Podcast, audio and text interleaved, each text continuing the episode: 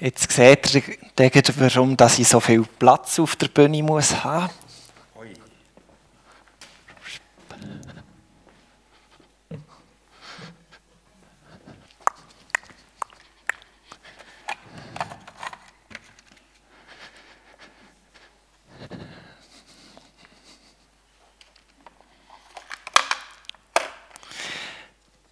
Drei Utensilien habe ich hier mitgenommen. Und was habe ich? Dominosteine, eine LED-Maschine und eine Waagschale miteinander gemeinsam. Ja, genau gar nicht. Und heute treffen die drei aufeinander. Und weil sie so unterschiedlich sind, weil man keine Gemeinsamkeit so auf Anhieb entdeckt, geht es in dieser heutigen Geschichte auch so richtig zur Sache. Die Geschichte von diesen drei Protagonisten steht im Lukas 7, Verse 36 bis 50. Ich lese vor. Einer der Pharisäer aber bat ihn, also Jesus, mit ihm zu essen. Und er ging in das Haus des Pharisäers und setzte sich zu Tisch. Und da war eine Frau, die galt in der Stadt als Sünderin. Als sie erfuhr, dass er im Haus des Pharisäers bei Tisch saß,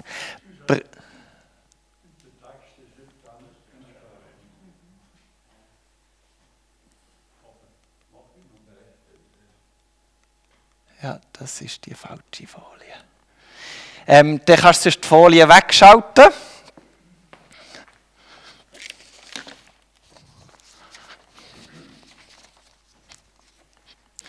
Wir packen das auch ohne. Ähm, genau, also wir sind in dem Haus vom Simon. Und da kommt die Sünderin. Als sie erfuhr, dass er im Haus des Pharisäers bei Tisch saß, brachte sie ein Alabastergefäß voll Balsam. Da haben wir jetzt also das Nardenöl. Und sie kam von hinten, beugte sich über seine Füße, weinte und begann ihren, ihre Tränen, mit ihren Tränen seine Füße zu benetzen. Und sie trocknete sie mit ihrem Haar, küsste seine Füße und salbte sie mit dem Balsam als der Pharisäer, der ihn eingeladen hatte, das sah, sagte er sich. Wäre dieser ein Prophet, so wüsste er, wer das ist, was für eine Frau ihn da berührt, nämlich eine Sünderin. Und Jesus antwortete ihm, Simon, ich habe dir etwas zu sagen. Er erwiderte, Meister, sprich.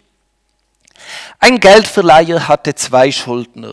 Der eine schuldete ihm 500 Denar, der andere 50. Da beide es nicht zurückzahlen konnten, schenkte er es beiden. Welcher von ihnen wird ihn nun mehr lieben? Simon antwortete, ich nehme an, der, dem er mehr geschenkt hat. Da sagte er ihm, du hast recht. Und dem er sich zur Frau umwandte, sagte er zu Simon, siehst du diese Frau? Ich bin in dein Haus gekommen. Wasser für die Füße hast du mir nicht gegeben. Sie aber hat meine Füße mit ihren Tränen benetzt und mit ihrem Haar getrocknet. Einen Kuss hast du mir nicht gegeben, sie aber hat, seit sie hereingekommen ist, nicht aufgehört, meine Füße zu küssen. Mit Öl hast du mein Haupt nicht gesalbt, sie aber hat mit Balsam meine Füße gesalbt. Darum sage ich dir, ihre vielen Sünden sind vergeben, denn sie hat viel geliebt. Wem aber wenig vergeben wird, der liebt wenig. Zu ihr aber sagte er, dir sind die Sünden vergeben. Da begannen die Gäste untereinander zu sagen, wer ist dieser, dass er sogar Sünden vergibt? Er aber sagte zur Frau, dein Glaube hat dich gerettet, geh in Frieden. Wir haben in dieser Geschichte drei Handlungsträger. Wir haben, sind jetzt halt Zeichnungen und kein PowerPoint, wir haben Jesus, wir haben Simon, der Pharisäer, und wir haben die Frau, auch bekannt als Sünderin. Um wen geht es in dieser Geschichte schlussendlich? Bei diesen drei Personen, die ja alle sprachfähig sind, die sich ausdrücken, die Raum einnehmen. Wer ist letztendlich am wichtigsten von diesen drei für uns? Das ist noch eine gute Frage, oder? Ich muss sagen, ich weiß die Antwort nicht. Ich habe lange auf dem rumgecatcht, habe ja unterschiedliche Schluss, Schlüsse, was ist die Mehrzahl von Schluss, Abschlüsse für die Predigt, weil ich immer wieder gerungen habe, um wen geht es in dieser Geschichte? Und ich kann es wie nicht genau beantworten. Ich erlaube mir also, meine Predigt mal einfach auf die drei Personen aufzuteilen. Wir starten mit dem Simon, mit dem Pharisäer. Vielleicht habt es. Gut, es habt. Der Simon ist ein Mann, der Rang und Namen hat. Er ist Pharisäer und ist darum auch im ganzen Ort bekannt. Sein gesellschaftlicher Status, der ist völlig klar. Der ist gegeben durch sein Amt, das er inne hat. Er mischelt oben mit. Er ist dabei. Wenn wir das Oberthema die anderen haben, dann ist er quasi das Gegenteil von diesen anderen.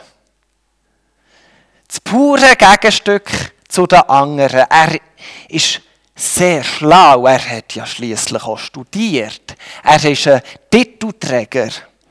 Und er bestimmt wirklich auch mit gesellschaftlich, wo das es durchgeht. Also sein Wort hat Macht, seine Hänge, die bewegen etwas. Und darum ist der Simon wie Dominosteine. Wenn im Leben so ein Dominostein liegt mit einem Sechsi, dann weiss der Simon, ah, okay, dann muss ich wieder ein Sechsi herlegen, damit es weitergefahren werden kann. Und wenn jetzt hinten dran ein Neuni liegt, ja, dann ist der Simon entspannt. Dann hat der Simon noch ganz viele Dominosteine im Köcher, kann sich das Neuni raussuchen und ist auch gewappnet, dass er das Neuni hinten nachlegt bei seinen Dominosteinchen. Und der Simon, der hat jetzt Lust auf eine Männerrunde. Er lädt Jesus zum Essen ein. Sein Motiv ist unklar. Wahrscheinlich geht es ihm schon ein bisschen um das Prestige. Jesus ist ja am bekannt werden, man hört viel von ihm. Und, uppala, äh, wer sich Jesus schon einen Namen macht, der schätzt ja sicher nicht beim Simon als ein Mann in seiner Position, wenn alle sehen, dass die jetzt zusammen essen. Weil Essen in dieser Kultur, das bedeutet Freundschaft. Essen tut man nicht einfach mit jedem. Also hat Simon mit dem Essen einen weiteren Dominostein, wo er sich in seine wunderbare Lebenslinie legen kann. Fühlt sich gut an. Und jetzt passiert aber etwas Unverschämtes. Von hinten schleicht sich eine Frau in sein Haus hinein. Und sie vollzieht das unvorteilhafte Prozedere. Der Simon, der wittert jetzt seine Chancen. Als Mann mit Rang und Namen und dem Wissen, welche Dominosteine das man muss herlegen konfrontiert er natürlich Jesus mit dem. Hey, du bist gar kein richtiger Prophet. Ich habe dich überführt. Also, als Prophet müsstest du ja die stadtbekannte Frau auch kennen. Weil es ist völlig klar, was die Frau hier in dieser Geschichte abgezogen hat. Das geht nicht. Das ist zu erotisch. Das darf Jesus nicht an sich geschehen. Er darf das nicht zulassen. So etwas gehört nicht daher. In einem Bibelkommentar habe ich gelesen, dass Fußsalbung ihren Platz entweder in der häuslichen Pflege des Mannes durch Gattin oder Tochter hat, ist hier nicht der Fall, oder in das Leben von Lüstlingen und Weichlingen gehört. Klare Wort, oder? Und Simon ist ja einer, der weiß, wie man Dominosteine herlegen muss, oder? Welche Zahl als nächstes muss folgen. Der kann eins und eins zusammenzählen. Für ihn ist völlig klar, Jesus ist ein Lüstling. Das geht doch nicht. Macht sich da gross als Prophet, aber nein. Für Simon ist das Urteil in dieser Situation völlig klar. Die Frau, eh schon lange bekannt, Sünderin. Jesus am Aufkommen, ha, habe ich enttarnt, nicht Prophet.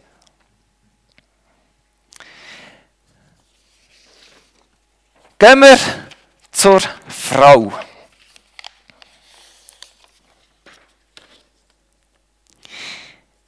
Ihren Namen kennen wir nicht.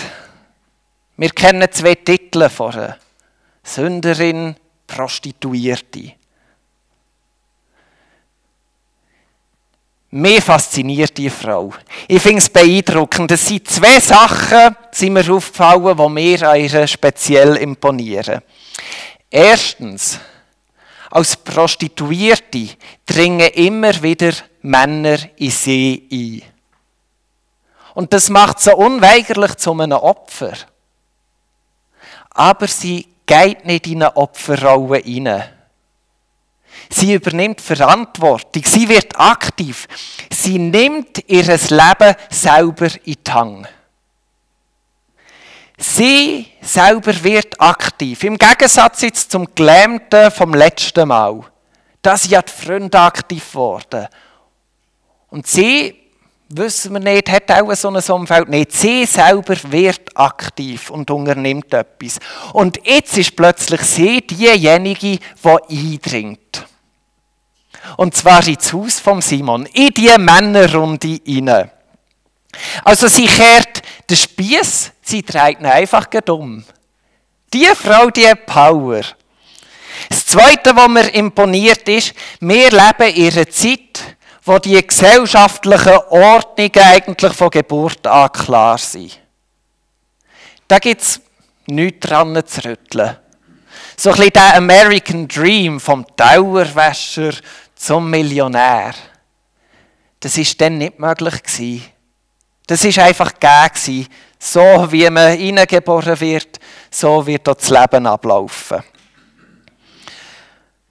Und wahrscheinlich hat die Frau schon sehr gleich mal in ihrem Leben Misshandlung erfahren. Und wahrscheinlich kennt die Frau keine andere Liebessprache als die vor Erotik.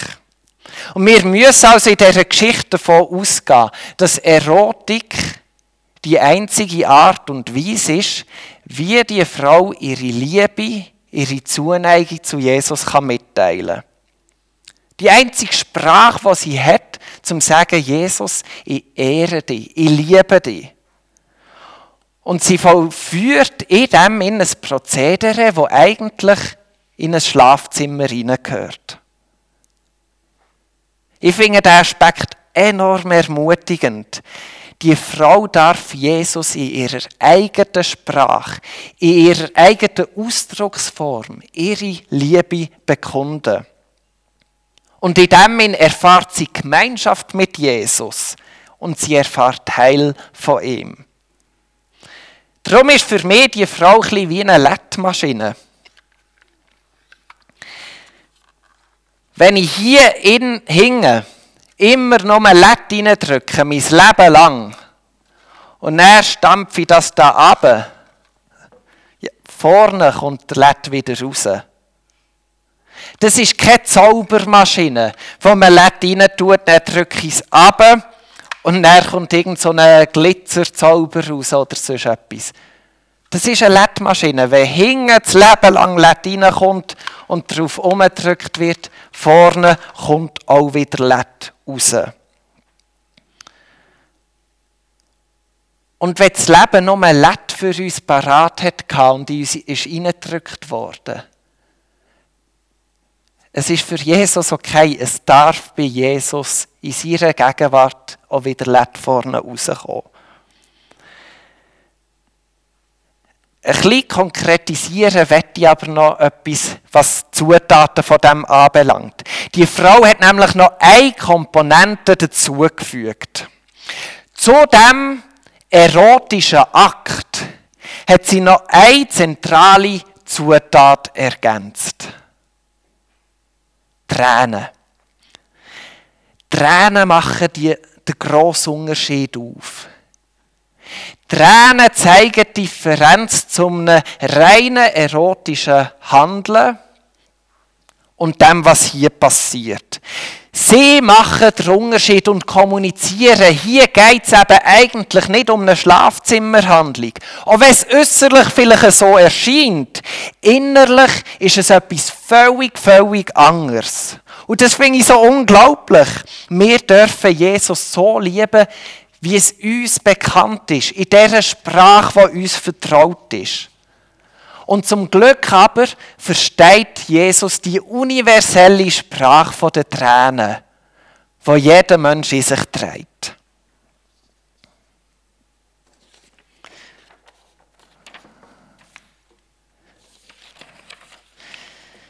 Gehen wir zu ihm, zu unserem dritten Akteur, zu Jesus.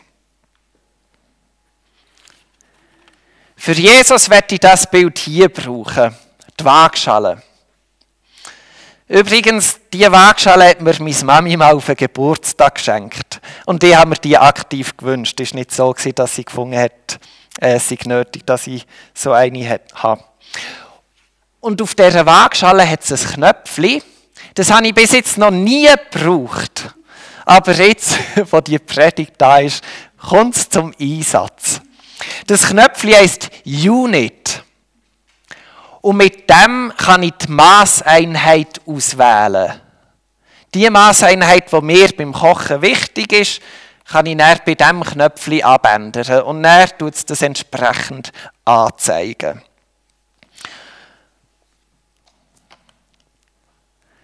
Jesus hat diese Fertigkeit auch. Er hat hier so eine innere Waagschale mit dem Unit-Knöpfchen wo ihm eine Maßeinheit anzeigt. Es ist die Maßeinheit vor Liebe. Und genau das macht er beim Simon. Folgende Zutaten leitet Jesus beim Simon mal auf die Waagschale. Also kein Wasser für die Füße. Dazu kommt noch kein Kuss bei der Begrüßung und kein Öl das Haupt.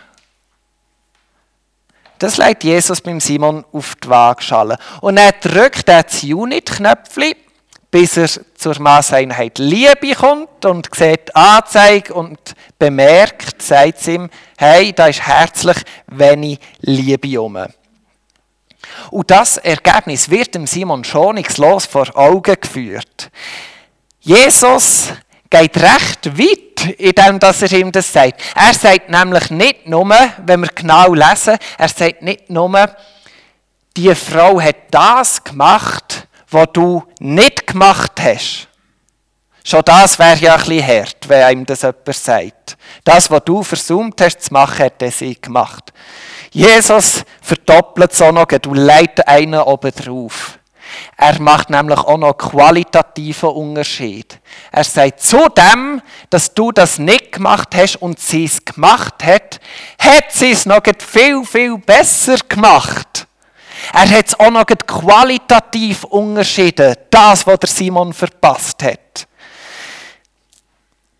Er, er konfrontiert den Simon recht deutlich mit seiner Lieblosigkeit und disqualifiziert ihn. Also Jesus hat seine Waagschale richtig eingestellt. Er stuft Menschen nicht aufgrund von ihrer Sünde, sondern aufgrund von ihrer Liebe.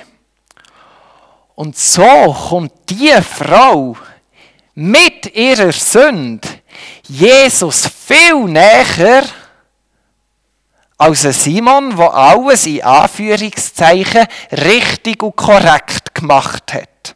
Alles, was man gesetzlich verlangt. Die Frau berührt Jesus. Und Jesus lässt sich aktiv von ihr berühren. Die Sünde verunmöglicht die Intimität nicht. Lieblosigkeit aber verunmöglicht eine solche Intimität. Jesus versteht dank seinem Unit-Knöpfchen das wortlose Gespräch von dieser Frau. Und er lädt sich auf den stummen Dialog mit ihr ein.